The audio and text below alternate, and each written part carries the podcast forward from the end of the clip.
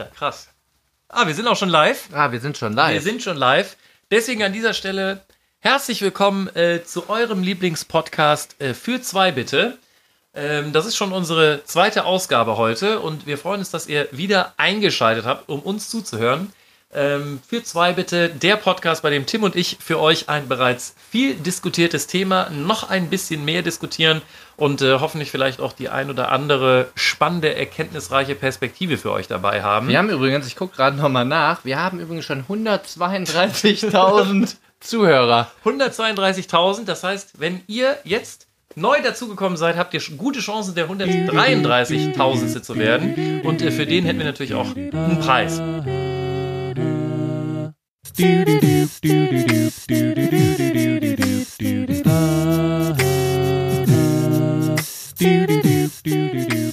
zwei bitte.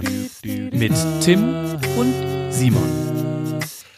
Genau, und äh, das Prinzip, wie immer, für zwei bitte, äh, leitet sich ja von der Tatsache ab, dass wir äh, gerne auch ein Getränk für zwei bestellen. Davon weichen wir gleich im zweiten Podcast äh, schon mal ab. Oh, Prinzipientreu ist nicht unser Prinzipientreu ist nicht unser Ding. Nee. Wir haben nämlich zwei, zwei unterschiedliche Getränke heute. Was hast du? Ding. Ich habe einen Radeberger Pilsener.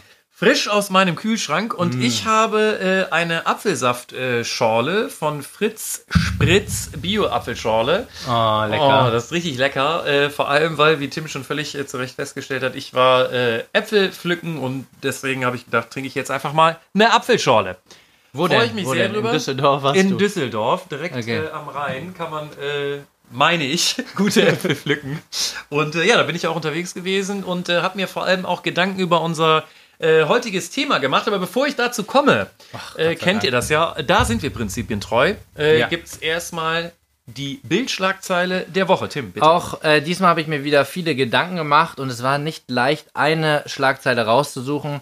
Und ihr müsst wissen, ich habe mich gegen den bayerischen ähm, Kanzler entschieden. Kann Söder Kanzler aus die Frage? Beziehungsweise. Nein, nein, nein, nein. Kann, Kann ein Bayer wirklich Kanzler werden? Der Bayer. Okay. Nicht, Hat dass das, die Bild das grundsätzlich jedem Bayern absprechen würde, aber gut. okay. Also, ne, ich habe mich für jemand anderen entschieden. Mhm. Ihr werdet gleich äh, wissen, äh, für wen. Auf jeden Fall wird, kommt hier der Survival-Experte Heiko Gärtner. Wer ihn noch Äh, nicht zu kennt, Wort? jetzt kennt ihr ihn. Heiko Gärtner. Heiko Gärtner sagt nämlich folgendes: Waldrambo könnte Monate ausharren. Waldrambo. Wer ist denn der Waldrambo? also, dass du das nicht mitbekommen hast, wundert Nee. mich. Nee, hast das du hab ich echt nicht nee. Okay, also auf jeden Fall, es ging darum, dass ein Herr wohl vier Polizisten entwaffnet hat und Touristen schon das Land verlassen wollten. Hast du echt nicht mitbekommen? Doch, das habe ich mitbekommen. Ja, das ist der Waldrambo. Ach, das ist der Waldrambo. Also, das kann die Bild, ne? Das ist der Eine Grund, warum wir immer die Bildschlagzeile Ja. der Woche hier dabei Ja. haben. Immer wieder für eine Überraschung gut. Und Ja.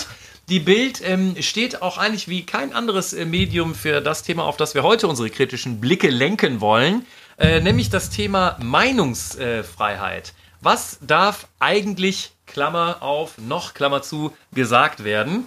Und äh, genau mit dieser Frage wollen wir uns heute beschäftigen. Die Bild sicherlich eines der Medien, die das Thema Meinungsfreiheit äh, für sich äh, je nach, je nach Perspektive auch mal überstrapaziert, aber am Ende des Tages eben äh, das auch für sich in Anspruch nimmt. Und gerade besonders aktuell natürlich das Thema Facebook-Boykott. Äh, wo Firmen ihre Werbebudgets bei Facebook abziehen, weil sie sagen, äh, Facebook muss mehr äh, gegen äh, Hate Speech tun. Tim, äh, wie siehst du eigentlich diesen Facebook-Boykott aktuell? Ich kann das ehrlicherweise sehr, sehr gut verstehen. Ähm, es gab ja auch diverse Umfragen, die jetzt zeigten, Diverse. dass diverse, dass über 30 Prozent der Werbungtreibenden sagen, dass Facebook wesentlich mehr gegen Hasspredigen äh, tun soll.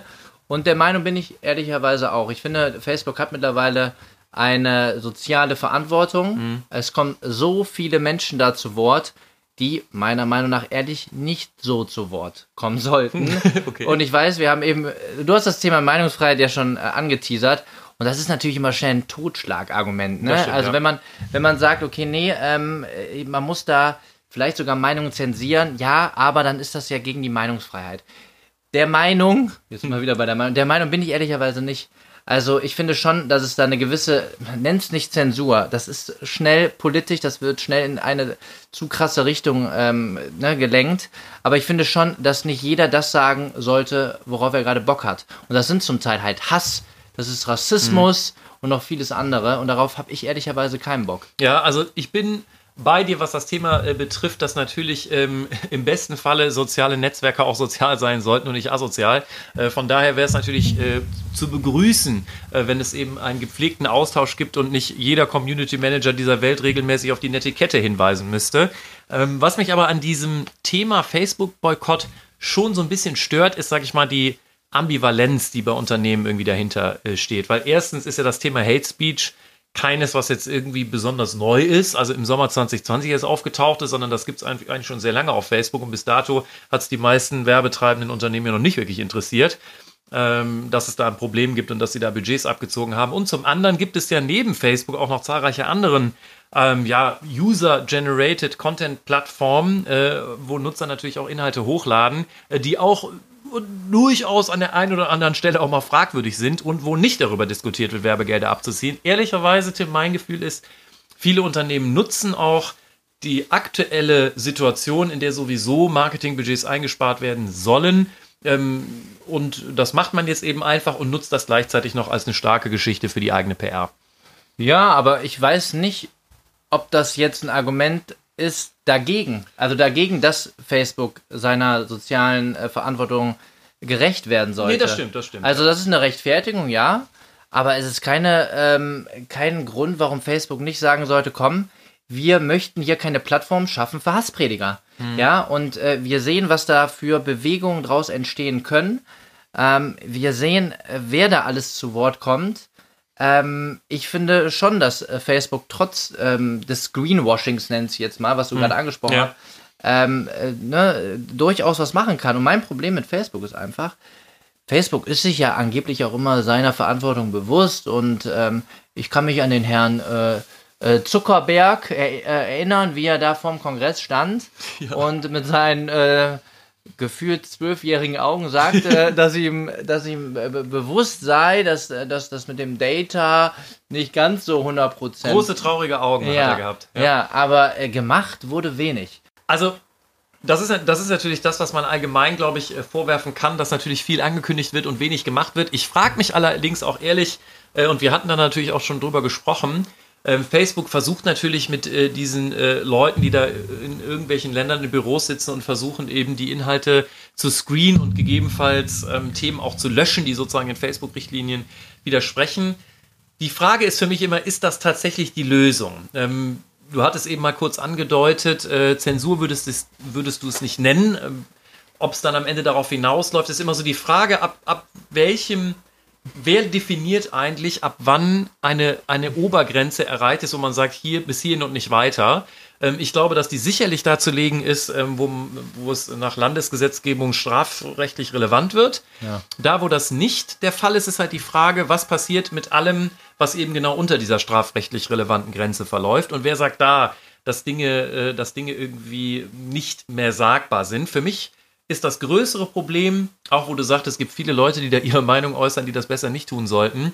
Ähm, die Menschen, die diesen Meinungsmachern und vielleicht sogar auch eher Stimmungsmachern folgen, haben ja eben oft das Problem, dass diese Algorithmen von diesen äh, Plattformen äh, sie auch in solche Echokammern bewegen, wo es eben gar keine Möglichkeit mehr gibt, an dem Meinungspluralismus, der nun mal weltweit auch irgendwie äh, besteht, an dem zu partizipieren, sondern man ist irgendwie nur noch in seiner eigenen Echokammer und hört nur noch das, was man auch mal geklickt hat und bestärkt, wird sozusagen immer, immer weiter bestärkt in der eigenen Meinung und das finde ich problematisch und da denke ich, das wäre auch eine Erwartung, die ich ganz klar an soziale Netzwerke und an Kommunikationsplattformen hätte, nämlich da sicherzustellen, dass die Leute eben auch durchaus mal mit anderen Meinungen in Kontakt kommen und nicht immer tiefer in einer Perspektive versinken. Ja, also gut, äh, du, du sagst ja, dass die Vielfältigkeit der Meinung wichtig ist. Ähm, Bleibe ich trotzdem nochmal bei meiner Ursprungsthese, dass ich nicht möchte, dass irgendein Hassprediger seine ähm, vollkommen irrgläubigen ähm, Thesen raushaut. Mhm. Und auch wenn das dann nochmal eine Meinung mehr ist, die man da hört, weiß ich nicht, ob die es wert ist, gehört zu werden. Also, das ist, das ist meine Meinung. Mhm. Ähm, Ist ja auch Meinungsfreiheit hier, ne? Ja, Also wir hier, hatten- gerade hier in diesem Oh, Podcast, finde ich, darf ja auch jeder sagen, gut. was er möchte. Das Oh, Simon, das ist Also das wäre ja sonst auch, da würden wir uns ja selbst nicht Ja, aber werden. weißt du, wir hatten ja im Vorfeld, wir, wir ähm, bereiten ja so ein Thema auch vor, damit wir nicht einfach nur drauf loslabern, auch wenn man da manchmal den Anschein haben könnte. Ähm, aber wir haben ein Thema mal diskutiert und das war so die Frage, okay, der eine sagt, okay, er hat Angst vor äh, Überfremdung und der andere sagt, er ist Rassist, ne? So, wie, also die wenigsten sagen ja wirklich, ne, ich bin Rassist und ich hasse wen auch immer. Viele sagen, ich bin ja kein Rassist. Aber, so, und dann kommen halt genau solche Thesen. Äh, ne, ich habe aber Angst vor Überfall. So, klar kann man dann sagen, ja, das ist nur eine Meinung und erstmal kann man ja auch seine Gefühle äußern. Nur diese, in die, wenn, wenn etwas in diese Richtung geht, dann setzen sich da viele drauf, die dann halt auch entsprechend das vielleicht auch das die Hörerschaft schon hat, vielleicht sogar auch das Budget, um da selber seine äh, oder die Meinung nochmal entsprechend zu spreaden. Wir wollten eigentlich mal keine englischen äh, Wörter Stimmt, das benutzen, hatten ne? wir entweder in einem in einer echten Podcast-Ausgabe oder nur in einem in einem in einem Vorgespräch mal Ja. diskutiert. Aber okay, ja, aber ihr wisst, versuchen was wir ich das. meine, Wir ne? versuchen zu das. sprühen. Ja, Zu sprühen. zu versprühen. Ja. Und da ist genau das Problem. Ne? Wir brauchen, also gut, es werden ja sowie- sowieso ähm, ähm, äh, ja, Arbeitsplätze gesucht. Äh, ich finde, wir sollten noch viel, viel mehr Leute zu Facebook schicken, äh, die, die sich genau durchlesen, was da so äh, geteilt wird. Es gibt ja einen Herren, äh, der, äh, dem wird vorgeworfen zumindest, auch das ist nur eine Meinung, dem wird vorgeworfen, dass er ja äh, gewisse Menschen spaltet. Und das ist der Donald. das ist der Donald. Der Donald. So, und da ist auch genau mein Problem. Ähm, du redest halt über das Thema Meinungsfreiheit und Vielfalt und so weiter, aber ich habe das Gefühl, es geht nicht um die, also auch auf Facebook geht es nicht darum, verschiedenste Meinungen ähm, darzustellen, sondern darum, dass viel, viel Geld ähm, investiert wird und ähm, am Ende gewinnen halt nicht die, die eine valide und eine Meinung haben, die alle weiterbringt, sondern die, die das meiste Geld da in ihre Meinung investiert haben. Ja, ja. Ja, und kann das, kann das ähm, die Lösung sein? Ich weiß es nicht. Und ich fand ja den ersten Ansatz jetzt von Facebook gut. Wir ähm, gehen jetzt erste Schritte und äh, verbieten schon mal politische Werbung. Warten wir mal ab. Warten wir mal ab. Insbesondere, und da äh, kann man ja echt einen schönen Bogen schlagen für all diejenigen, die äh, noch nicht in den Genuss unserer ersten Ausgabe von Für zwei Bitte gekommen sind. Nämlich, äh, als wir die Frage diskutiert haben, wie nachhaltig ähm, Unternehmen das Thema ähm, Corporate Social Responsibility vorantreiben.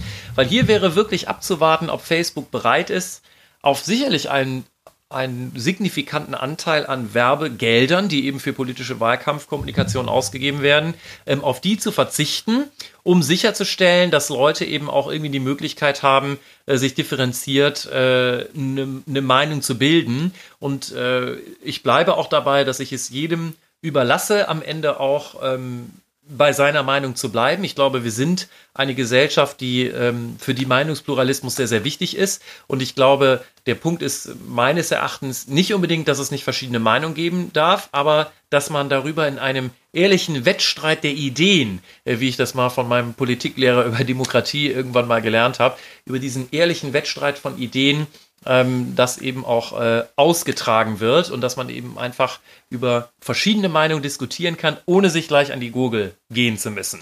Ja, ich, also ich finde den Ansatz auch gut und ähm, das Schöne ist ja, dass Da wir sind wir uns da auch richtig einig. heute. Na, wir sind uns nicht 100% einig, weil äh, die Vielfalt der Ideen klingt für mich ein wenig naiv. Und ein Oh, das ist, so, so, komm, ich lasse das mal so stehen. Ne? Das ist ja alles mit Meinungsfreiheit. Äh, mal- und ein wenig theoretisch. Ähm, ich äh, glaube sehr wohl, und das habe ich am Anfang gesagt, dass äh, Meinungsfreiheit sehr wohl in irgendeiner Form begrenzt sein dürfte.